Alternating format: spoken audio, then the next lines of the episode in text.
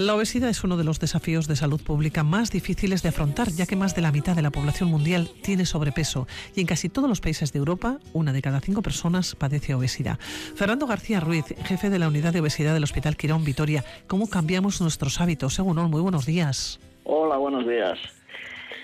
Pues la pregunta es, compleja porque estamos en una sociedad en la que bueno pues hay múltiples, factores que influyen a la hora de, de condicionar nuestros hábitos, tanto de alimentación como de actividad física, que al final son los, los factores predominantes para condicionar el aumento de peso que conduce a la obesidad. Claro, hablamos de sedentarismo, hablamos de malos hábitos nutricionales que contribuyen ¿no? a la aparición del sobrepeso y posteriormente a la obesidad. Si lo sabemos todo, ¿por qué no hacemos los deberes? Pues porque no es fácil. La teoría, digamos que parece que la sabemos todos, pero luego aplicarla en la práctica pues es muy complicado a veces teniendo como tenemos pues lo que se denomina un ambiente obesogénico en general en cuanto a la oferta de alimenticia. Cada vez hay pues más eh, alimentos preparados ultraprocesados. Tenemos poco tiempo para hacer preparaciones saludables eh, ir a la compra al mercado y no al supermercado eh, dedicar algo de tiempo al día para hacer actividad física y todo condicionado por los horarios laborales, en la conciliación con la familia. Es muy complicado, es muy complicado. La teoría es sencilla, entre comillas, pero luego aplicarlo en la práctica muchas veces es muy complicado. Claro, pero así nos encontramos con enfermedades. ¿Cuáles son las principales a las que nos enfrentamos cuando sufrimos de sobrepeso? Pues la obesidad se relaciona con un montón de enfermedades, eh, tanto a nivel cardiovascular, eh, respiratorio, digestivo. Lo más frecuente, lo más habitual, lo que más se relaciona, pues la tendencia a la diabetes, por ejemplo, que es una enfermedad muy compleja y que afecta a un montón de órganos a nivel cardíaco, renal, ocular, etcétera. La hipertensión también está muy condicionada por la obesidad, que también es un factor de exceso vascular, que a largo plazo condiciona tener más riesgo de tener problemas cardíacos, el riesgo de ictus, problemas vasculares en general. Y luego, por otro lado, también pues eh, la propia obesidad pues condiciona problemas respiratorios a nivel de síndrome de apneas del sueño, que puede condicionar a largo plazo también problemas crónicos a nivel pulmonar. También se relaciona con varios tipos de cáncer también, de tipo hormonal, pues con el cáncer de mama, con el de próstata, con, también se relaciona con cánceres digestivos. Tiene mm, muchísimas implicaciones a nivel de salud. Claro, hablamos de enfermedades que en un principio son enfermedades silenciosas, que no nos duelen, ¿no? Y van haciendo su o van caminando, van abriendo paso, ¿no? En nuestro cuerpo, no somos conscientes hasta que ya lo tenemos encima. Sí, ese es el problema de lo que se llaman los factores de riesgo cardiovascular, que son enfermedades o procesos que se desarrollan de una manera silente, no producen síntomas, la hipertensión, la diabetes, el colesterol, no se detectan hasta que no se va directamente a intentar pues, hacer una detección precoz y van digamos deteriorando el organismo a nivel vascular y de otras maneras y a largo con, con el tiempo al final cuando dan la cara es cuando ya dan un evento cardiovascular grave a nivel coronario o a nivel cerebral o un problema de una problema vascular en las extremidades y por eso son tan peligrosos porque es lo que se dice, como se dice la hipertensión, que es el asesino silencioso, pues algo parecido también es con la diabetes, la hipertensión y otras enfermedades asociadas a la obesidad. Tremendamente traicioneras. Eh, ¿Cuál es el porcentaje de obesos o de obesidad que hay en Álava y qué les preocupa? Pues lo que ocurre es que, a ver, yo me he intentado sacar números de, a nivel de, de Euskadi por lo menos, en, Euskadi no es una de las comunidades autónomas que tiene peor porcentaje de obesidad a nivel de, España, pero sí que parece que el porcentaje de obesos, de obesos eh, sería con índice de masa corporal por encima de 30, en torno a un 10-15%. Entonces, haciendo una bueno una extrapolación a nivel de la, de la población, eh, darse cuenta de que hay uno de cada 8 o 10 personas que tiene una obesidad mayor de 30, que es una obesidad ya bueno, bastante importante, pues es una cifra muy alta. y lo que ocurre es que, sí, lo que ocurre es que así como antes parecía que podía haber dos grupos de obesos, que eran unos lo que se llamaban metabólicamente sanos, que no desarrollaban en un principio al menos enfermedades asociadas que comentábamos previamente, como la diabetes, la hipertensión, etcétera, problemas cardiovasculares. Se ha visto con los años en estudios a largo plazo que todos los obesos, tarde o temprano al final, con los años, acaban desarrollando estas complicaciones asociadas, con lo cual es un problema de salud pública pues muy, muy, muy, muy evidente. ¿Qué método se utiliza para calcular el sobrepeso y la obesidad? Todo más sencillo que, usamos, aunque bueno, es una cosa muy sencilla y que puede a veces falsear en, ciertos casos, ¿eh? pero en la población en general lo que se, lo que se utiliza es eh, el, índice de masa corporal, que consiste en, en dividir eh, el peso en kilogramos por la talla en metros elevado al cuadrado y eso te da un número que si está por entre 20 y 25 se considera que es un peso normal, entre 25 y 30 se considera sobrepeso, que es una, un estadio intermedio entre la normalidad y la obesidad, y por encima de 30 ya se considera que es obesidad grado 1 al menos. Luego ya por encima de 40 ya es una obesidad mórbida, ya digamos muy grave. Pero ese es el método, digamos, más sencillo. Luego ya profundizando para ajustar, digamos, sí que es importante intentar hacer eh, estudio de composición corporal para saber un poco cómo está el porcentaje de grasa corporal y ver qué, en qué intervalo está, porque bueno, en ciertos casos hay personas que pueden tener un aumento de peso porque pero porque tienen mucha masa muscular. Y eso no es, una, no es un problema, digamos, a nivel de obesidad, porque al final la obesidad lo importante es el exceso de grasa corporal. Eh, eh, Fernando, decía yo al comienzo que una de cada cinco personas eh, padece obesidad, ¿no? prácticamente en casi todos los países de Europa. ¿Cómo llegamos a la consulta? ¿O de qué manera? Porque entiendo que no nos veremos obesos o obesas.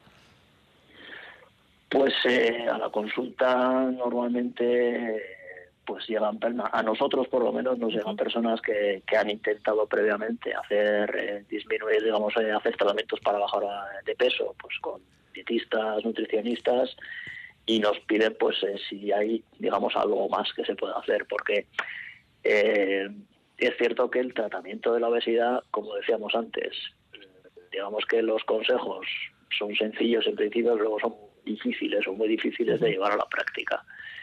Y bueno, pues hay cosas o hay ayudas, eh, bueno, cosas que pueden colaborar en modificar en los hábitos o por lo menos ayudar a disminuir las cantidades de alimentos o la calidad, la cantidad de, de alimentos en la dieta y muy importante también eh, aumentar la actividad física.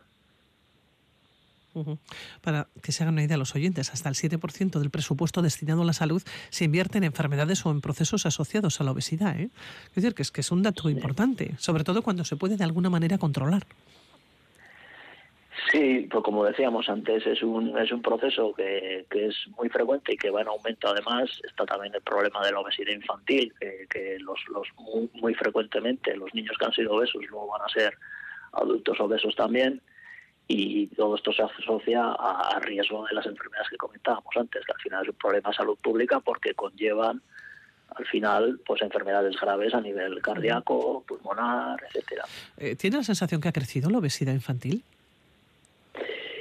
Sí, bueno, esto es, una evidencia. Los, los, los, estudios que se hacen a nivel de la, de la población infantil pues nos dicen que, es un problema que está en aumento con los años.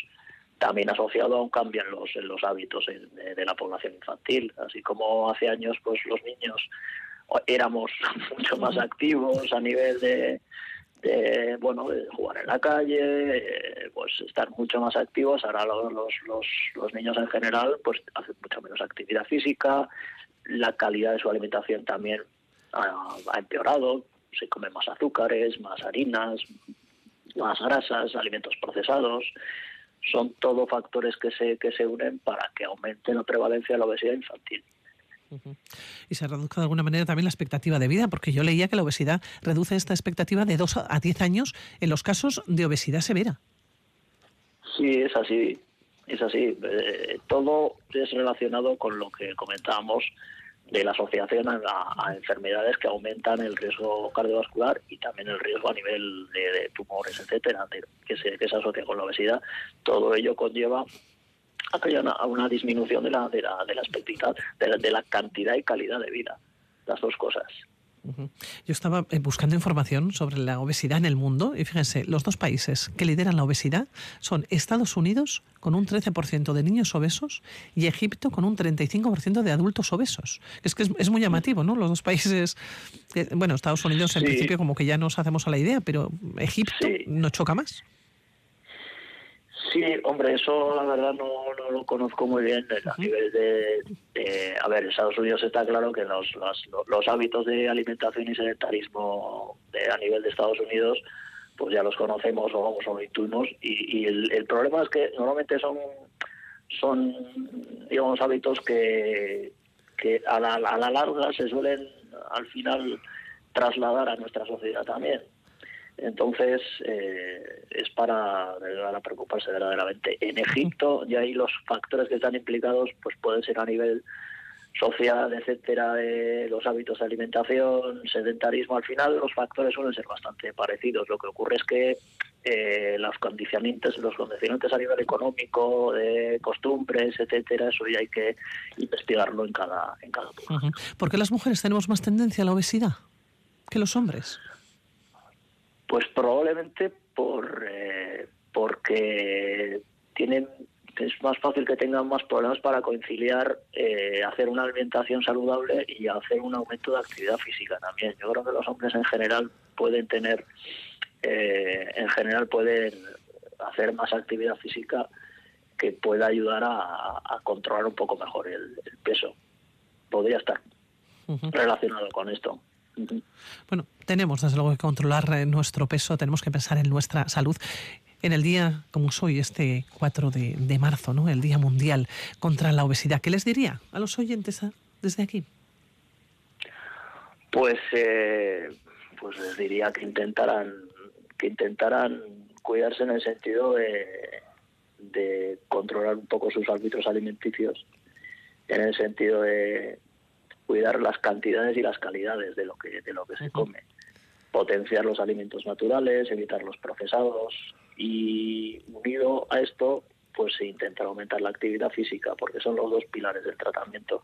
Muchas veces eh, mucha gente que se empeña en reducir y, digamos eh, insistir mucho en la dieta y en, y en comer menos cantidades, etcétera, sin preocuparse de la actividad física y llega un momento en que se en que eh, se llega a un punto en que el organismo digamos baja su tasa de metabolismo reduce su gasto calórico y si no se ataca por otro lado digamos mm, eh, aumentando la actividad física llega un momento en que no se come prácticamente nada pero tampoco se baja peso. Y en cuanto uno come algo más enseguida el organismo está diseñado, digamos, para guardar por si acaso para los tipos de escasez.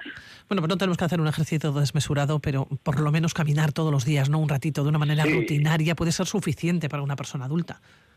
Sí, claro, es que, a ver, lo importante es eh, intentar eh, hacer un gasto calórico mayor del que se está haciendo habitualmente. En alguien que no hace ningún tipo de ejercicio, aunque sea salir a caminar 10 minutos al día, algo va a hacer. Con lo cual, eh, hay que intentar coger ese hábito y luego ya una vez que ya sobre esa sobre ese hábito hay que intentar ir progresando.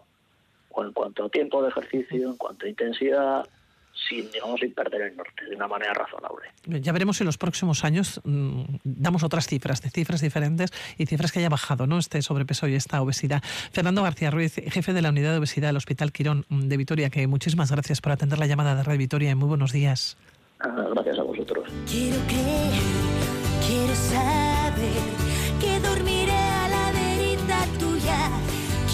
Y nuestra siguiente invitada representó hace dos años a la en el certamen Miss Curvy. Ella trabaja en un comercio, no tenía experiencia como modelo, reconoce que desde pequeña ha soñado con trabajar en el mundo de la moda. Irene Saborido, ¿cómo estás? Seguro, buenos días. Hola, buenos días. Oye, te animaste a participar para reivindicar las tallas grandes, ¿no? Claro que sí para eso. Hombre, también para vivir la experiencia, yo desde muy pequeña he tenido el sueño de, de pasarela, o sea, de, de, ser modelo de catálogo de tallas grandes o así. Y me dieron la oportunidad, me cayó del cielo, como que digo yo, porque me habló la directora del certamen y me, me vio el Instagram, bueno, mi perfil de Instagram, que es arroba Irene, Saborido. Y a partir de ahí me vio las fotos y me dijo a ver si me animaba, de qué provincia era y tal. le comenté que yo no había hecho nunca nada. Me dijo que que había visto las fotos y que yo sería una buena candidata. Oye, Irene, ¿hay un antes y un después de este certamen? Joder, pero brutal. Porque el antes, ¿cómo ha sido en tu vida? El antes era una chica muy insegura de mí misma. Sí que es verdad que yo soy de un pueblo y, bueno, sí, nos conocemos todos en ese pueblo y sí, tampoco he tenido muy, muy mala experiencia, pero sí que es verdad que a raíz del certamen soy mucho más yo misma y más segura de mí misma y, y ya pues como que ya te valoras más, ¿no? Antes no, no pensabas que ibas, eh, pues no sé cómo decirte, pero no, no podías pensar que no valorarte tanto, ¿no? Como, joder, pues sí soy realidad para, para hacer esto. Y a partir de ahí, pues el activismo también contra la gordofobia, pues también me hizo cambiar de, de idea y de sentirme más segura yo misma. Irene, ¿existe la gordofobia? Sí. Sí existe, simplemente porque es una discriminación más como la raza. O sea, es como ir por la calle y que te insulten. O sea, pues igual que por ser negro, pues por estar gorda te pasa igual, ¿eh? ¿A ti te insultan en la calle, Irene? Sí, me han insultado, ¿Y claro te han sí. insultado en la calle? Sí, sí. ¿Qué te han dicho? Pues gorda. Gorda directamente un coche pasar y que baje la ventanilla. Eh, gorda, puta gorda. Y ya, ya está, o sea, y no, y no le puedes rebatir, porque tú realmente eres gorda, ¿qué le vas a decir? Pero claro, para ellos es un insulto y para ti es- tiene que ser un adjetivo, no te lo tienes que tomar mal. Nosotros lo que reivindicamos todas las activistas es el, el respeto porque somos un ser humano igual que otro, solo con un cuerpo más grande.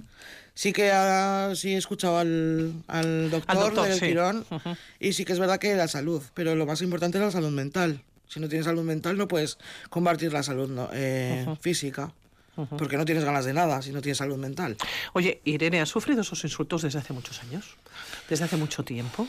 Porque ¿cómo se vive una niña, en este caso, ¿no? Con un, Pues, hombre, una un niña sobrepaso, con una claro. dimensión superior, igual al del resto, ¿cómo...? cómo Yo he sufrido bullying en el, en el colegio, pero yo creo que la mayoría de, de los gordos y las gordas hemos sufrido bullying en el colegio, porque antes no se llamaba bullying, simplemente que los niños eran crueles y ya está. O sea, no hasta ahora que es bullying, pues ahora se llama bullying, pero antes, sin más, era estaba la orden del día. Eh, y claro, a ver, es que eso te hace insegura, te hace que te valores menos. Entonces, por eso el apoyo que en casa, sí, que existe la gordofobia, realmente también en- dentro de casa.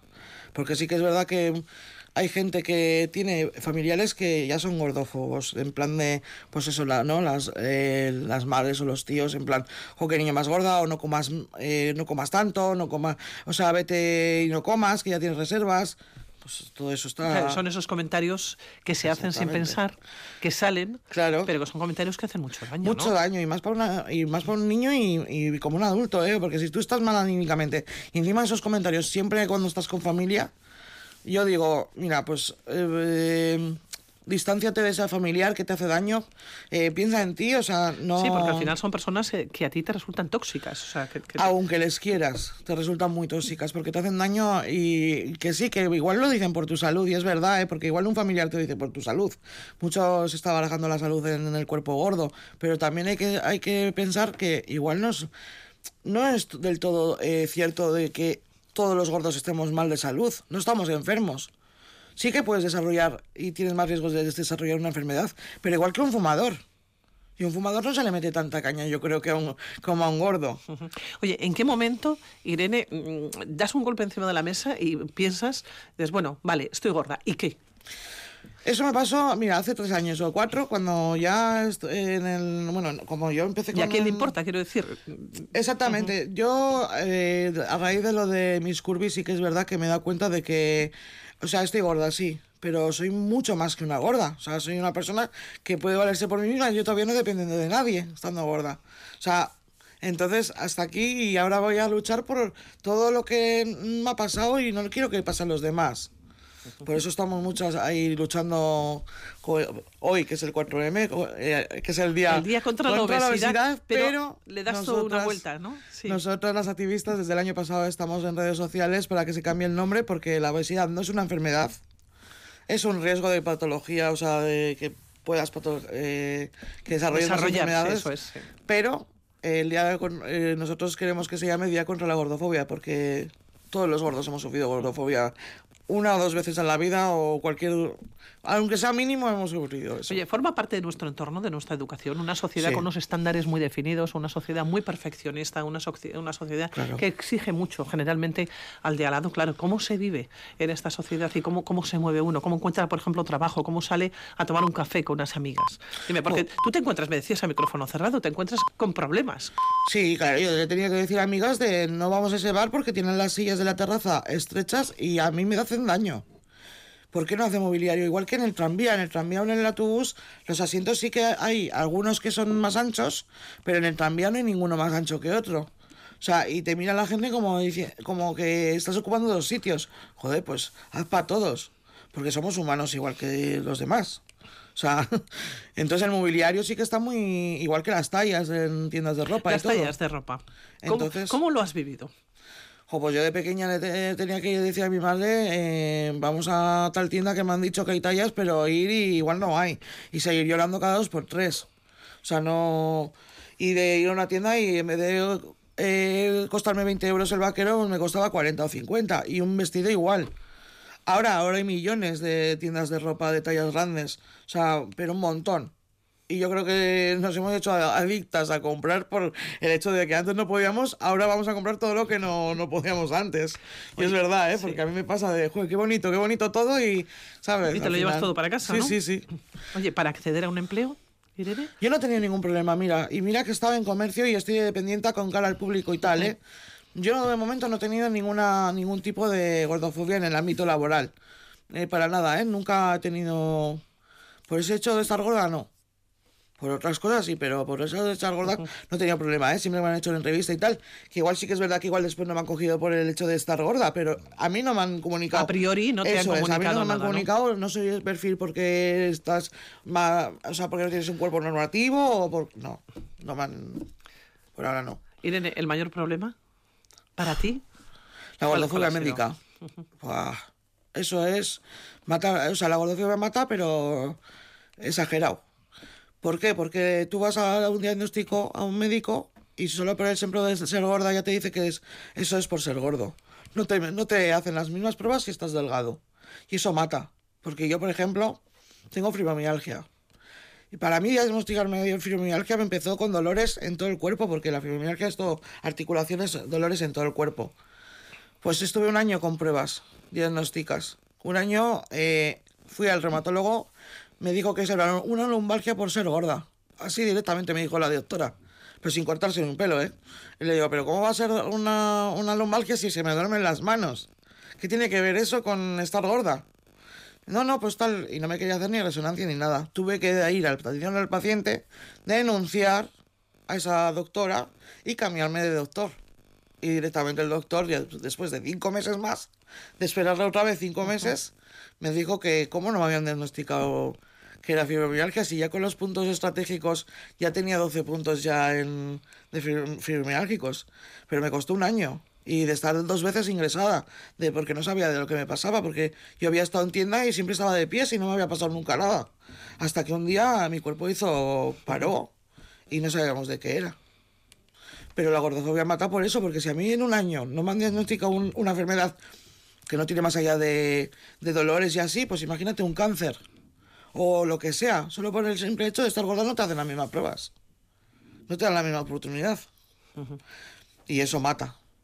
Y eso es lo que queremos quitar también, que no se, que no se estigmatice tanto el peso en las consultas médicas, que se, que se documenten la parte del, del peso, que, joder, que, nos den, que nos traten igual que los demás.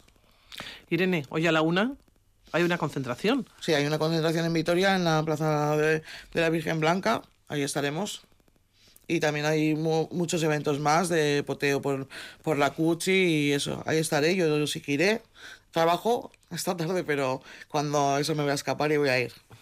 Para dar muy- más apoyo, mucho más apoyos a mis, a mis compañeras y estar ahí al pie del cañón. Bueno, pues Irene Saborido, pasan eh, 34 minutos de las 10 de la mañana. Eh, darte las gracias por haber venido aquí a la sintonía de Radio Vitoria en este Día Mundial contra la Obesidad que decías que queréis cambiar el nombre. Eso es. ¿No? Y desde el año pasado, ¿no? Estáis ahí. Sí, lo más importante es cambiar el nombre porque no ya no es eh, Día Mundial de la Obesidad. ¿Para qué? Entonces al final nosotros nos, eh, que nos pongan como besos, al final esa palabra nos duele también. ¿Tiene la sensación que a las mujeres, en este caso eh, gordas, eh, se os juzga constantemente? Hombre, es que la violencia estética contra la mujer, eso es un negocio, uf. O sea, la belleza y la violencia estética es un negocio que no sé, imparable. Claro, o sea, al final la violencia estética la sufren todas las mujeres, no solo, no solo las gordas. La violencia estética la sufren las delgadas porque nunca vas a ser perfecta. Siempre va a ser un negocio y van a sacar otra cosa más que no seas perfecta. Aunque te operes de lo que, de lo que quieras, ¿eh? Te pongas tu cirugía tal, perfecta. Siempre te van a sacar algo para que tú estés insegura y sigas comprando productos y sigas... eh, la belleza al final es así, la violencia estética es así. Bueno, pues Irene, que muchísimas gracias por haber A venido aquí. por dar Has- la oportunidad. Has comenzado bien la mañana, ¿eh? Has venido aquí a Radio Vitoria, después te vas a juntar en la concentración, a la tarde tienes que trabajar, Sí, tienes sí, un eh, día, eh, un día completo, Irene. Sí, sí, un día completo. Gracias a vosotros por dar la oportunidad No, de no, por lo gracias a ti, menos de verdad. escucharnos. Gracias a ti por, por venir aquí a la sintonía de Radio Vitoria. Un placer, la verdad. Vale, igual. Gracias, Agur.